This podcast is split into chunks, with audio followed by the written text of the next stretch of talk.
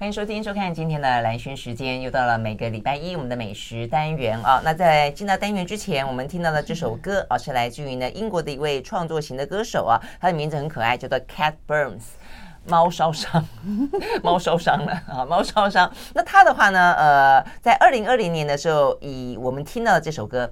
Go 啊，这个声誉鹊起，然后的话呢，连续啊得到了三次吧啊这个全英啊这个音乐奖的提名。那他的音乐啊这个特色被形容为就是带有一点。呃，福音啊，福音音乐加上融合流行音乐啊，然后他的吉他在里面扮演的角色呢很重要。那所以呢，整个的呃带有一点比较呃独立乐风了啊，所以呢呃很受到欢迎。好，所以我们听到了这首好听的歌曲作为我们今天的开场。好，那我们今天呢要聊的呃这个话题，对台湾来说的话呢是很很很。很重要哈，扮演的角色呢，激进。我们刚才讲福音的激进宗教与信仰的 这种感觉了啊，那就是呢台湾的小吃。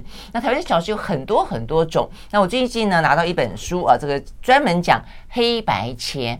讲到黑白切，大家开始有没有有点兴奋起来了？就是说，好像每个人总总会有几摊自己喜欢的黑白切哈。那所以呢，这个黑白切到底是呃在台湾的小吃哦地位里面有多么的独特？黑白切到底是切什么？为什么还要叫做黑白切？然后的话呢，呃，里面有很多其实坦白讲，你也不晓得吃到哪一个部位，然后都很奇怪，这些都很好吃。谈谈台湾的黑白切是很有意思的。好，所以呢，这本《台湾猪黑白切》，我们今天邀请到。作者傅世林到我们的现场来，Hello，世林你好，蓝先好，各位听众、观众朋友们，大家好。OK，好，那傅士林的话呢，他实际上在台，呃，就是他，他是一个呃。过去是一个媒体记者啊，专门采访的就是美食、餐饮等等，对不对？跟旅游有关。但是离开媒体一段时间了啦啊，那呃，有时候也是旅居美国，对不对？但是也写的就是呢美食相关的一些文化哦。那所以呢，这本书我后来看，我真的觉得很好看。就是说呢，一般在讲美食，可能比较多的是教你怎么做，或者呢讲哪些摊啊，他去吃的一些经验。那甚至你可以按图索骥啊，那去呃这个一摊一摊的吃。那这一本当然也可以。可以按图索骥，因为呃，这个世林在每一篇文章的后面啊，会会写到比较具体讲到说他在书呃文章里面提到的一些店名啦啊，这个地址啦。但是呢，在描述的过程当中，我觉得更多的是像散文一样啊，有点像是一个饮食饮食文学的感觉。好，我们先跟我们聊聊，你为什么对黑白切，为什么专门要写黑白切？其实我一九八五年到美国念第一个硕士的时候。我那个时候很年轻嘛，嗯，但是还是需要做菜。可是那时候就有发现说，啊，美国的猪不太好吃。那你一个人比较简单嘛，因为我住的那个宿舍附近就有那个 Hardee's、威尼斯、麦当劳，我很简单。你都吃那个？对，那就觉得嗯还不错啊，就美国牛肉都好吃嘛，还便宜。那第二次去美国已经是我孩子十三岁的时候，嗯。他是不喜欢外食的，然后他喜欢点菜，因为他习惯。那我在我在他十岁左右的时候，我是呃全职的家庭主妇，所以我是可以在家里做饭的。嗯，然后我做饭我还蛮讲究，因为我觉得只有这段时间可以培养他吃对什么东西，然后知道东西什么味道才是正确的，所以我就很努力。然后呢，到了美国发现这个这个理想有点困难，太遥远，太困难，因为美国猪肉真的不好吃。嗯，真的不好吃。那、嗯、红烧还可以，因为你可以放香料，对啊，酱油。那我们可以买得到台湾很好的酱油。可是你要吃白切的，白切鸡、白切肉，基本上是不可能。然后后来又发现那个，嗯，那个连那个狮子头也做不出来。啊，真的、啊，到这么差别那么大，所以事实上那一段时间有在讲什么的，什么瘦肉精的时候，其实后来讲到最后，还包括什么呃内脏啊等等，就觉得说进来没关系的原因之一，就是因为美国猪不好吃，大家都相信说台湾人应该不会去选择美国猪，宁愿吃猪台湾猪，所以你这样讲真的是哈，差别这么大。我大概二十五年前做过一个。Project 就是呃纪录片的 project，那个时候就是从产地到餐桌的概念。嗯，那个时候我就 survey 了一些那个经济部的一些资料。其实台湾进口非常非常多的内脏，尤其是猪大肠。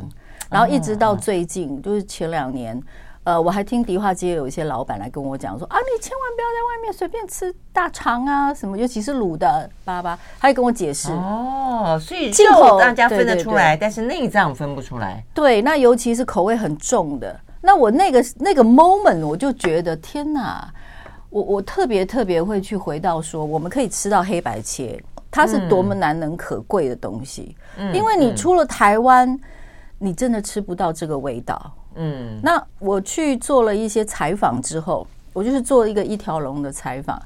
你你你想想看，为什么很多米粉汤跟其他米都是套炸五六点就在那边熬它的高汤？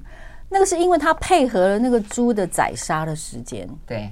然后它就是半夜嘛，宰杀好分切好，从那个大批发商送到那个呃我们所谓所谓的那个摊商，那个时间大概都是十二点。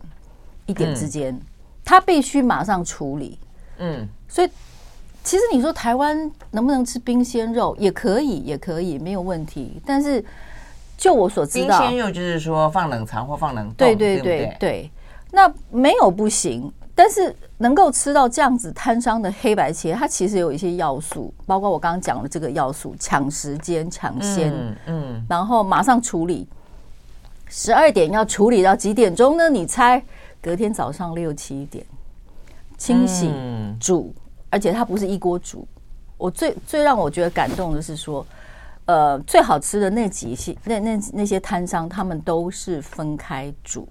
对对。然后汤头做面的汤头，做米粉的汤头是另外一锅，然后煮这些肉食的它是另外一锅，油豆腐是最后才会下锅去炖的，所以它其实味道并不会太过混杂。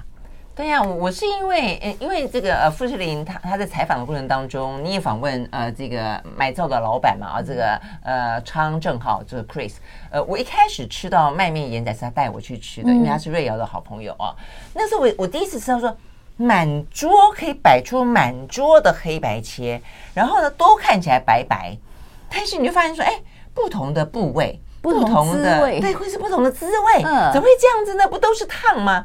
所以我后来也是听他告诉我才知道说哦，原来他要分开烫。我想说都是烫，为什么要分开烫？因为时间不同，对不对？他需要的时间不同。没错，对，泡啊，然后就这么讲究。比如说生肠，生肠大概十几分钟就得捞起来了嘛。嗯哼，所以它其实很费工。一直，我每次现在去想到我吃一碗米粉汤，切那个肉，我都觉得说它是一个远远被低估的价钱跟一个美食。嗯嗯，比如说我们吃一碗拉面，现在台北市呃大安区一碗拉面，你吃完大概要四百块，因为你如果不吃四百块，你就两片肉，就薄薄两片肉嘛，你可能就吃不饱。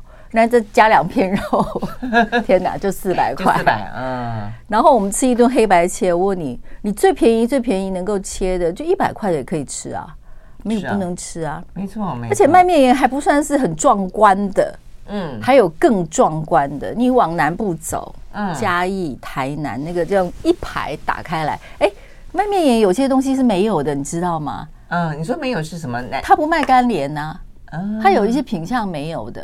那他因为生意太好，他有一些呃部位，他可能处理上面太花时间了，或者是太需要他怎么讲注意力了，那会让他分心嘛，所以他有一些品相是没有的。可是一般人可能也不懂，反正有有很好吃的就够了，这样 够了够了。对，而且真正有几道做的好，其实我觉得对一般人来说，你你就天天去，或者说常常去，也就很很足了哦。但是呢。呃，去纵观全台湾啊，我觉得呃，这个父亲讲一只猪的献礼，从头到尾真的是不夸张，从猪鼻子吃到猪尾巴，对我们来说的话呢，一点一滴都不浪费。我们整个不浪费法，呃，在这个富士林的这个文章里面讲到的，我真的还没吃过的，比方说。头骨肉啊，头骨肉，它讲的是一个，嗯，待会我们会讲到，它它其实是一个滋味非常丰富，然后呢，口感也非常复杂的，呃，一个肉。另外一个牙龈肉，你吃过猪的牙龈吗？我光是听 我觉得怎么会有这种东西哦？就我们常更不用讲瓜莲，很多人都不知道瓜莲是哪里哦。但是但比较常见了哦，所以我们呢，待会呢就随着这个傅中呃傅士林在这本书里面的一些脚步去看看呢，这个黑白切到底切什么？他真的不是欧北菜，他是很认真一步一步的打造出台湾的美食王国。马上回来。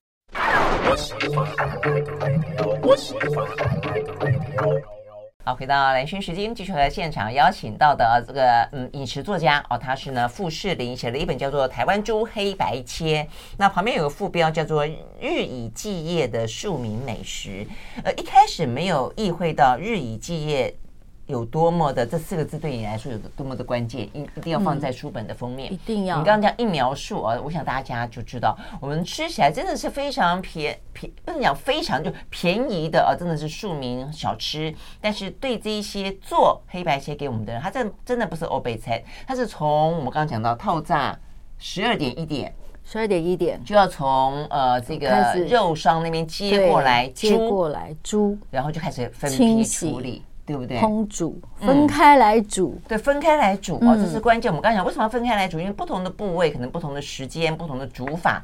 那呃，很好玩的是，这个傅士林这本书里面还画了一只猪，因为一只猪的献礼嘛，哈。嗯。我看这个总共加起来十几样，对不对？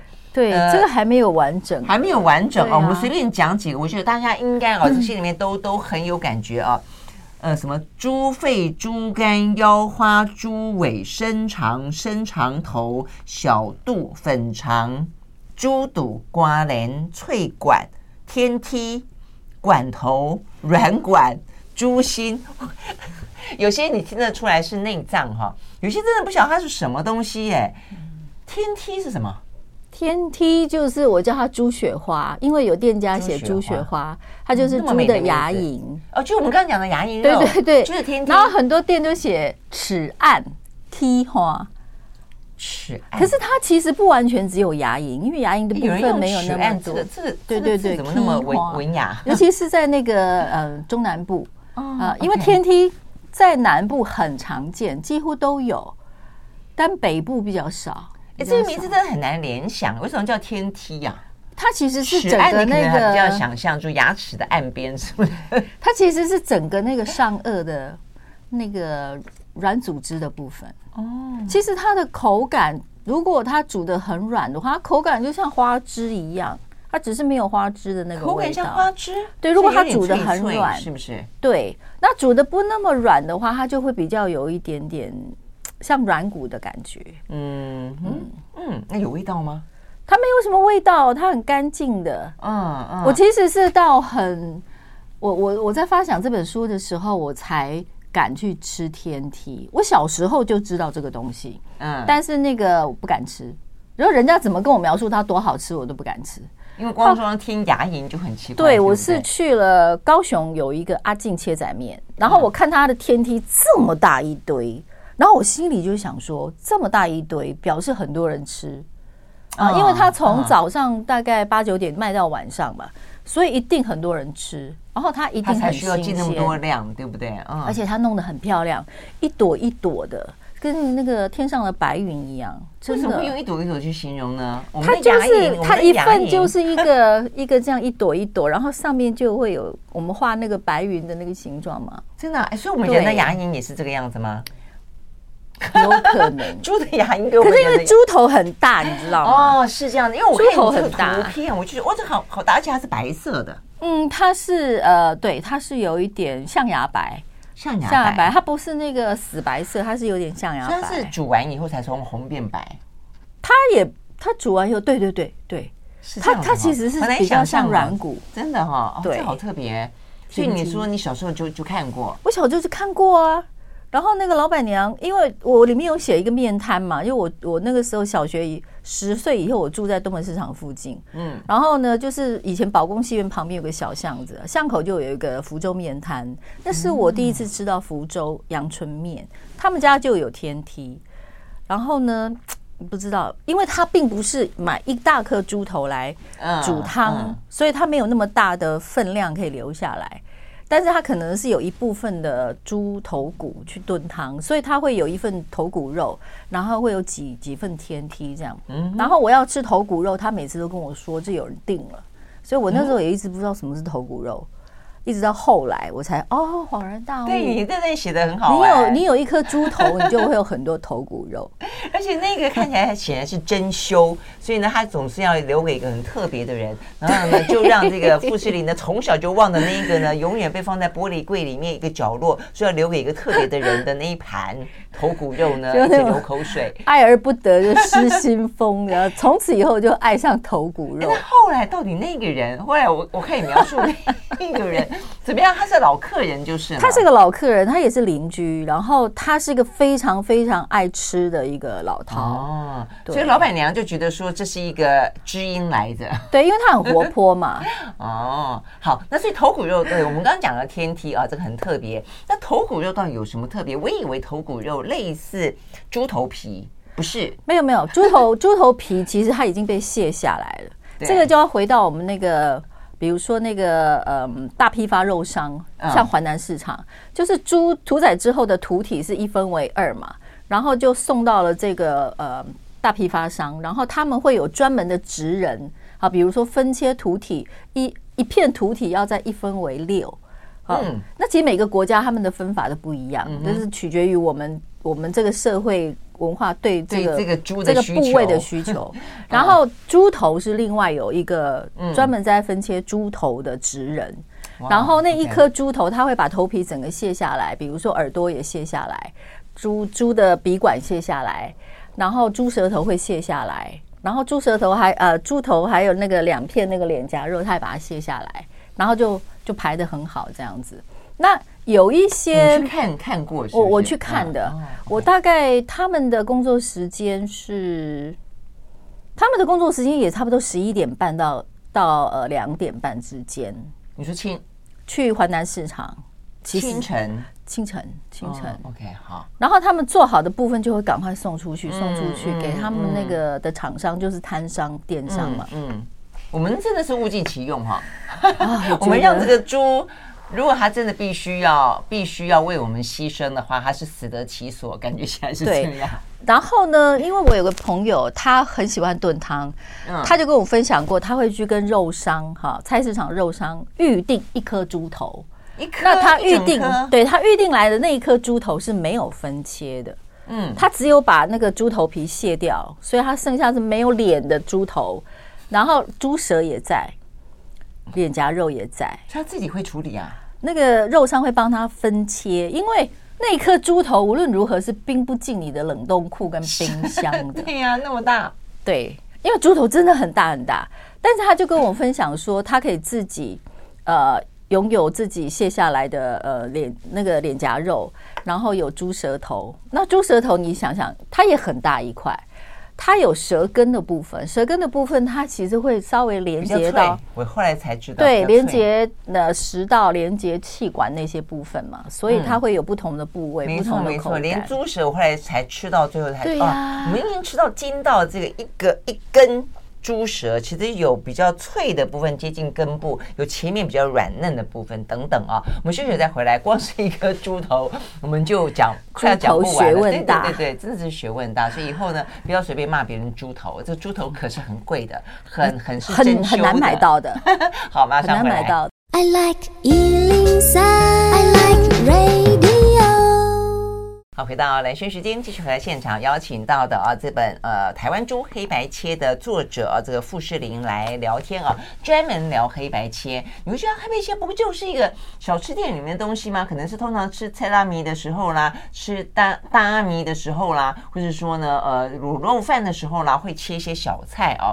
但是事实上小菜学问大啊，光光是黑白切，我们刚才就已经讲到这么的呃复杂且值得深入啊，所以我们刚。刚才讲到皮毛而已，呃，因为因为真的只不过皮毛，这个整个猪头呢，呃，卸掉猪皮，然后呢，所以头那就留下来就是那一块在头部，就是是头骨肉了，对不对？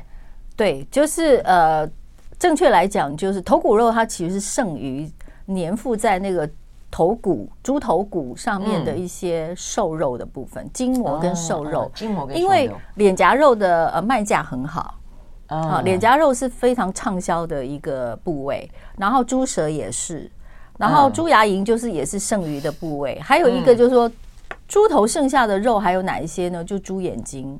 猪眼睛，猪眼睛，猪眼睛在眼睛的吗？呃，有，像淡水有有专门在卖猪眼睛的。然后我有一家我很喜欢的米苔木在基隆，在正滨渔港，我真的很推荐大家去吃。哎，小朋友一碗米苔木才十块钱，老人跟小朋友十块钱，我们大人吃好像二十五块钱，还是三十块钱。它的头骨肉就包括了那些剩余的碎肉筋膜之外，它还包括了眼睛。然后他会问你说要不要眼睛，然后他会问说，那你的眼睛要不要切开呢？天哪！可是因为那个眼睛它放在那上面的时候，真的就是一颗嘛，就是眼周眼周围的那些肌肉，包括眼珠都在。多大啊？那很大一一碗这样，像一个拳头。嗯。比那个尾鱼眼睛，我觉得差不多大，但尾鱼眼睛的那个眼珠子比较大。你都敢吃哈？我我我不敢吃猪眼睛。但因为刚刚描述尾鱼眼睛，我也没看过啊。尾鱼眼睛应该也不小吧？因为尾鱼眼睛很大一颗，因为它眼珠子大。嗯，然后其实都是那么大的一个。对，但是在台北市区、双北市区比较少，嗯，几乎看不到，因为连那个猪牙龈都很少见。嗯，嗯，都大部分都是猪头的部分，就是耳朵、脸颊肉、猪鼻管，然后猪舌，就这样。啊，对，大家可能比较好理解，也比较敢吃，比较好想象。因为我觉得人，呃，如果你想不出来的东西，基本上你都会有点害怕，对不对？那你说眼睛可以剖开啊？对啊，他们说我帮你切开，你眼睛要不要切开？天哪！哦，没有，我就特别吩咐哦，如果他的头骨肉是有眼睛那些部位的，我会跟他说我不要眼睛。像那个，我记得在台南，台南他们他们叫 N 强行吧，香肠熟肉。对，那台南跟嘉义的这类东西，他们都吃冷的嘛，他们没有在下下那个汤锅里面去烫一下，所以他们吃冷的，冬天也吃冷的。那因为有炸过，是因为这样的关系嘛？是因为有炸过，想要保持它那个酥脆的口感？没有没有啊，它没有炸过，没有没有。那台南的头骨肉它很干净，它就是肉。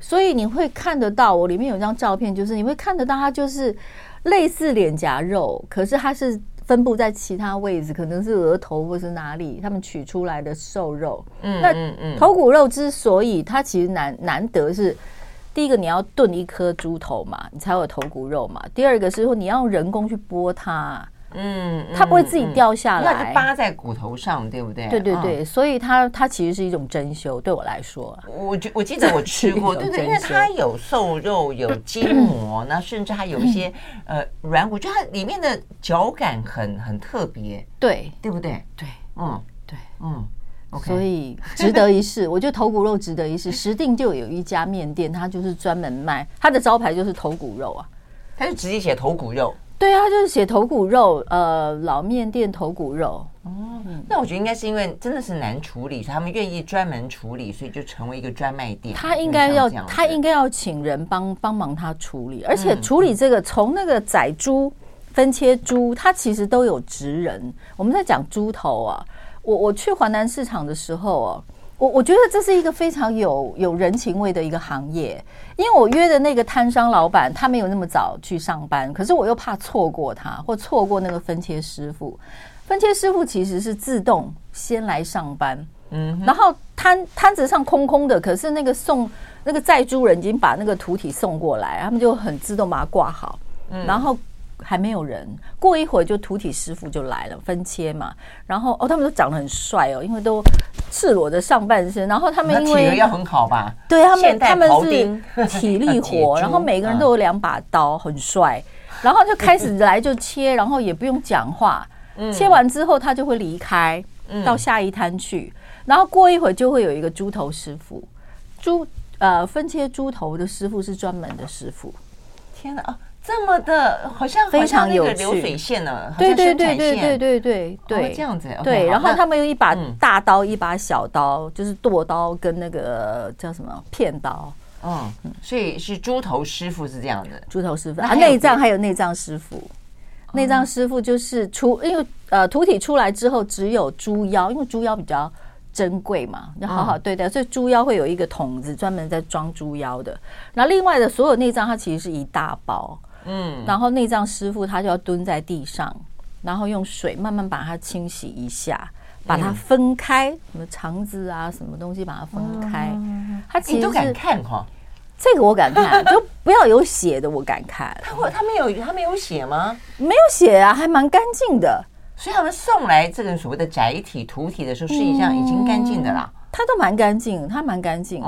我我觉得那是一个那个探险之旅，因为我从来没想象过说，哦，原来是这样，他们的工作时间是这样。对呀，对呀。因为我我我我是从那个。怎么讲？我们消费端这边往前推，然后我我才发现说，他为什么那个米粉汤？我说阿姨，你为什么要这么大半夜开始煮呢？嗯，你你你可以你可以早上再开始煮，因为它它的尖峰时间就是七点或七点半嘛。嗯，吃早餐。我说你为什么要煮这么久？他就跟我解释，跟另半了，然后就开始跟我讲。啊！后来我有一天就去就去看他怎么做，我真的觉得很佩服。你说的是那个凉州凉州街，凉州街的那家也是很有名。现在对啊，好几家真的是哦，太厉害了，很有趣。对啊，所以他就是他阿妈，他年纪不小了吧？八十几岁了，他套炸这个一两点起来开始。对，而且。他说不能戴手套，你洗内脏类的都不能戴手套。每一种内脏它都有它的清洗方式。那我觉得，比如说我我我举个例好了，嗯、那个猪心呐、啊，猪心你要整颗下去煮，它才会好吃嘛，才会 juicy 嘛，肉才会嫩嘛。嗯、那那可是你要把猪心里面的残血、什么淤血，通通洗干净，你你要怎么洗？嗯。就是不停的灌水，不停的把它挤出来，再灌水，就像猪肺一样。所以台北市呢，比较少人在卖猪肺，猪肺它通常都是在比较呃郊区或者是乡下或中南部，因为中南部的猪肺消耗量还蛮大的。嗯嗯。然后这一类的东西，你就是这样洗啊，用手啊，冬天也是这样洗，也不能用热水洗。我真的觉得，啊、真的好好感人哦！就我们真的是，我我这本书其实不是要推荐什么美食，我我要推荐的就是台湾猪跟这些职人，对，因为有他们，嗯、所以我们才有这么大的幸福，吃到一个平价又这么美味，然后你真的认识什么叫好吃的猪肉的一种小吃。而且我觉得他们也都非常的尊重这些食材的本身，也没有过度的去料理它，对不对？所以你光光是，不过这边我们休息会会要要再来聊。呃，在这本书里面啊，就是世林讲到说，其实北部跟南部处理这个黑白切口味不太一样。对，北部的话呢，就是这样干干净净，看起来就像白白的，但吃起来哇，滋味无穷，很清甜。但南部的话可能就不一样啊。好，所以我们休息回来呢，看看呢，真的是你去想象一个老老阿妈从早。上清晨套炸一两点就开始在那边忙忙切切洗洗炖炖，然后呢，一个人呢，个人，一个人，因为我觉得好，这也是另外一个问题，因为愿意接班的人不多。那他一天最少要卖十颗猪头，光是猪头他就要卖十颗。生意这么好，可是到下午一两点就收摊，就是卖完就收摊。如果你真的是愿意接班的人不多，所以呢，如果我们认为他是一个台湾的很代表性的啊这个庶民美食或者珍馐的话，你要去担心的是，他会不会有一天失传？我们休息了，回到现场。回到蓝轩时间，继续和现场邀请到的台湾猪黑白切的作者傅士林来聊天啊。那呃，这本书真的还蛮好看的。除了就是说我刚刚讲到背后都会整理一些，你真的如果要去啊，这个按图索骥的话呢，也有一些呢地址啦啊，有一些呢这个。介绍，但是过程当中，你更可以回到，就是说，呃，世林刚刚也讲了，他想要传达的部分，就是说，我们可能只会吃哦，但是没有真的想过说过程是多么的呃复杂，多么的辛苦，而且呢，呃，他们又那么的执着，那一个一个职人，呃，他们真的是，而且。不过，不过坦白讲啦，我后来看你你们讲，有些这样做的做的做的，那因为现在大家也都很懂得去欣赏美食了哦，他们其实收入也还不错啦，对不对？他们收入还不错，但是非常非常辛苦，他们赚的其实是人工钱。嗯，真的是哈。而且你那那二三十岁的人肯肯定不愿意接班的。对，因为半夜不能睡觉。所以我后来看到你里面讲到说有一个呃长得漂漂亮亮的啊，这个叫什么小茹吗？阿茹。他愿意接班，而且呢，而且他后来他是跟那个肉贩结婚，对不对？对对对，他们那个呃爱情故事呃 是在是在呃呃猪肉摊跟这个呃小吃摊跟小吃摊就搭起了鹊桥。对，我觉得这也好特别。这对年轻人很特别，因为有一次我跟他们吃下午茶，他们愿意哎。对，然后他们两个漂漂亮亮，哎，两个人眉眉清目秀，细排细皮嫩肉的，然后你你就想象不出来说他愿意做这样的工作。对那其实，嗯，不管是肉商还是那个小吃，他们赚的都是人工钱。嗯，然后这个女生阿如呢，她之前有在那个银行哦。对，他在银行，可是他做一做，因为家里还是需要人，因为整个这个小这种小吃，他需要的就是人，像卖面盐也是，嗯，好卖面盐都都已经这么多人了，可是他还忙不过来，嗯，那再像那个南部很多店也是这样，像那个台南有个很有名的那个呃亲子呃香肠熟肉，他也是这样啊，那他现在有接接接呃传传给他的。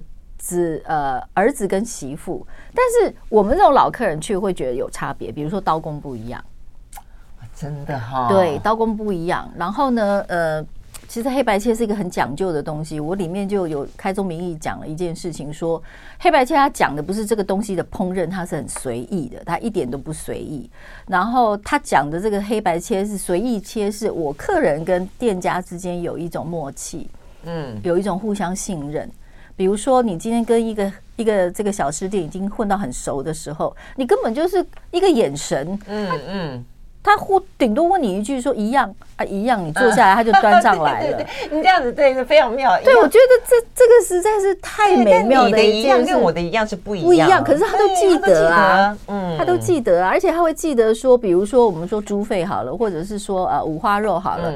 啊，猪舌它有分脆的跟软的嘛，对，都有嘛。然后他知道你的一样是你要软的或脆的，对呀，真的太厉害了。所以你刚刚讲都可以克制化到这个地步。所以 黑白切讲的是，我信任你，是你随便切给我，我都吃，随意。但是你不随便切。你是很认真的，他也不随便煮，也不随便切，他是很认真的，他记得你喜欢什么。然后如果今天刚好那个没有了，他也知道你愿意吃别的什么东西。然后彼此之间就是一种非常温馨的一种情感交流。我觉得这个这个饮食文化实在太令人赞赏。对对对，而且我最常听到的这样，当然一个是一样了啊，一个就是说啊，每一种都来一份。有有，我儿我儿子就是这样吃的。我儿子从去了美国之后，他每年寒暑假回来，他就是跑去吃黑白切。对呀，我也是，我基本上都这样，因为我很信任他，所有东西都会好吃，所以所有东西都来一份，因为每一个都很想吃，无从选择，我有选择障碍在吃的部分。然后这个切法到了南部啊，嘉义跟那个台南，呃，有一些店家，尤其是台南，他会问你几个人要吃。我跟你讲，一个人吃的话，他可以每一样切两三片给你吃啊，非常非常窝心。对对对，哎，但你你你也讲了，就说北部的跟南部的这个味道不太一样，不过事实上好像品类也不太一样，对不对？呃，差别很大。南部像那个嘉义、台南，他们嘉义叫 low 型吧，然后台南是 N 强型吧，香肠熟肉，他们比较有一些是嗯，怎么讲手工菜。手工菜，他们会会去烹烹制一些手工菜，譬如说猪肺糕是一种，好，猪肺里面灌入地瓜粉浆啊，调味过，然后去把它煮出来以后，它就白白蓬蓬的，你看起来乍看之下以为它是什么玉子烧还是什么东西，好，然后这是一个，它是加工过的，它把一个被人唾弃的内脏，因为它很难洗，然后它有些人不敢吃哈之类的，它把它做成一个白白胖胖的，然后吃起来哎。有别的滋味的一个、哦、一个小菜，另外还有一个叫做鲟膏，嗯，金贵，它鲟就是就是螃蟹那个螃蟹那个锦，嗯，就是，可是它里面现在已经没有蟹肉了，因为如果放蟹肉，它那个就可能小吃很多消费者就吃不起，嗯。它一开始是用呃虾仁去取代蟹肉，但现在有一些就直接没有虾仁。可是哈，我真的很推荐，就是不管是猪肺糕或者是鲟糕，嗯，你到台南或嘉义，每一家的味道差异之大的，但每一家都很好吃。比如说有一家像那个菜啊，你那个金贵我还是没有听懂是什么，还就是放在。它就是像蒸蛋，没有没有没有，它它的原理就像蒸蛋，就是里面有蛋有有粉浆类的，然后有肉沫沫哈，然后有些放荸荠，有些不放，有些放那个猪的那个肥肉条，就那个它跟锦到底有什么关系？它一开始是一个呃板德的师傅的菜，所以它是有寻肉的。那后来没有，后来没有，因为它它流传到小吃摊上，它没有办法。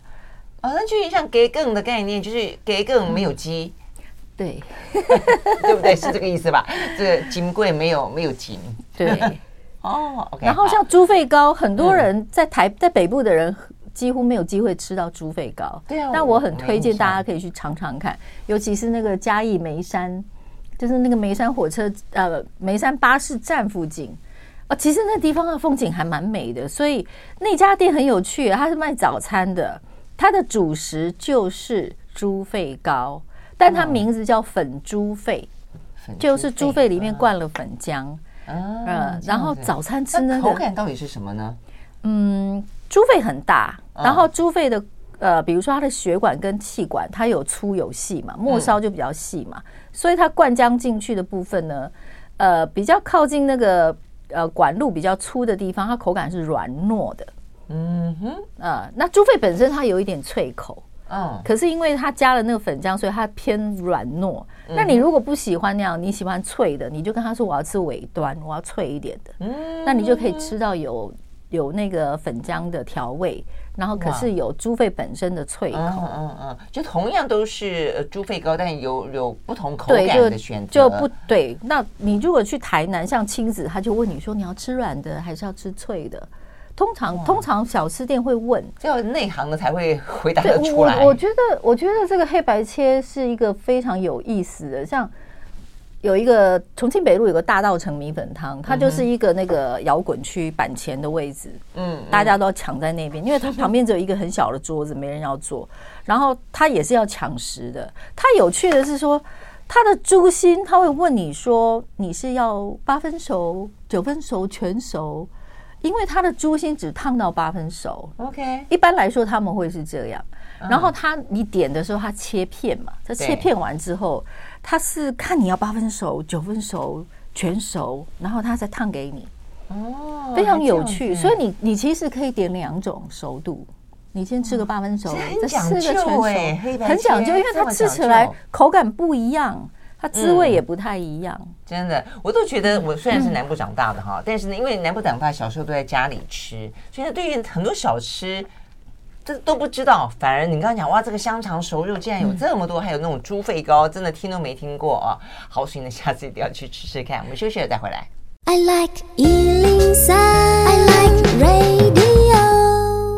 到蓝轩时间，继续和现场邀请到的傅世林来聊台湾猪黑白切哦。我们刚刚聊着聊着，实际上我昨天在读这本书的时候，我就已经下定决心了，我就跟这个呃傅世林商量了哦，下次呢请他再来聊。那我们把所有的管状物，就是的属于中空的器官，对，因为实在什么我们实在太厉害，我们什么都能吃哦，所以呢这部分的品相也很多。因为我们刚刚已经念过一轮了嘛，哦，就是说。什么呃，深长、深长头、小肚、粉肠，呃，什么脆管，呃，什么管头、软管啊，这些都属于我们刚刚讲的啊，我们的定义。所以呃，有兴趣吃小吃，我们下次再来聊哦。那所以还有哪些没有聊呢？其实还有很多，比方说三层肉跟红糟肉，哎、嗯，这个部分事实上在在这些黑白线里面算是比较。比较吃得饱的啦，哦，算是比较，对，它也是一个呃，全台湾都普遍都会有的，因为它的取得比较容易一点。没错没错，比内脏容易一点。但是三层肉，我坦白讲，我以前不太敢吃，虽然我很爱很爱吃什么蹄膀啦、什么控肉啦那种肥的，但是你没有红烧过那种白滋滋的，我就怕吃起来有点恶。后来有一次，我发现好像也是在卖面也还是凉州哦那一家吃。好好吃哦！怎么好吃到这种程度啊？就是因为它有不同的呃口感，对不对？对，它那个不管是三层的还是五层的，就是它有它有不同不同的厚度嘛。切出来的有不同厚度嘛。OK，是对，然后皮跟肥肥，然后瘦肉，然后煎呃又来肥，交杂着肥瘦，现在就五层。对，哦，是这个意思。然后一定要一片一口吃，所以你会发现，其实五花肉他们切的时候都切的薄薄的，不会不会太薄，但也不会太厚。嗯，因为你要一口吃，嗯，而且呢，你基本上你可以分两种吃哈。第一口你就是不要沾酱吃，嗯哼，然后你去体会一下那个猪肉本身的鲜香气，还有那个油脂的那个香气。因为台湾猪最好吃的就是这个，嗯，因为我们出国去，包括我去德国，德国猪算是比美国猪好吃一点点呢，因为他们也做类似像白切。嗯，没错。然后烤那也类似白切，没错。可是有他们有白切的那个，有有有，对对对。然后可是讲到这个猪，你你你在台湾吃这个这个三层肉五花肉的时候，那那个一口的滋味，我真的觉得这个无与伦比哎。对，为什么可以处理的这么好啊？也不会也不会腻啊，也不会不不不会腻。然后你第二口的时候，你沾一点点酱。嗯，好，那那个咸味跟那个呃甜味，嗯，它会互相激荡，所以就是像吃西瓜沾点盐，你这样沾了一个酱之后呢，你会觉得那个肉更甜。对，我觉得我们猪肉的甜味是有点超乎想象的。好，但如果你真的不敢吃 哦，这样的一个白白的白灼的话，红烧肉事实上是在我们的这些小吃摊上面很特别的哈。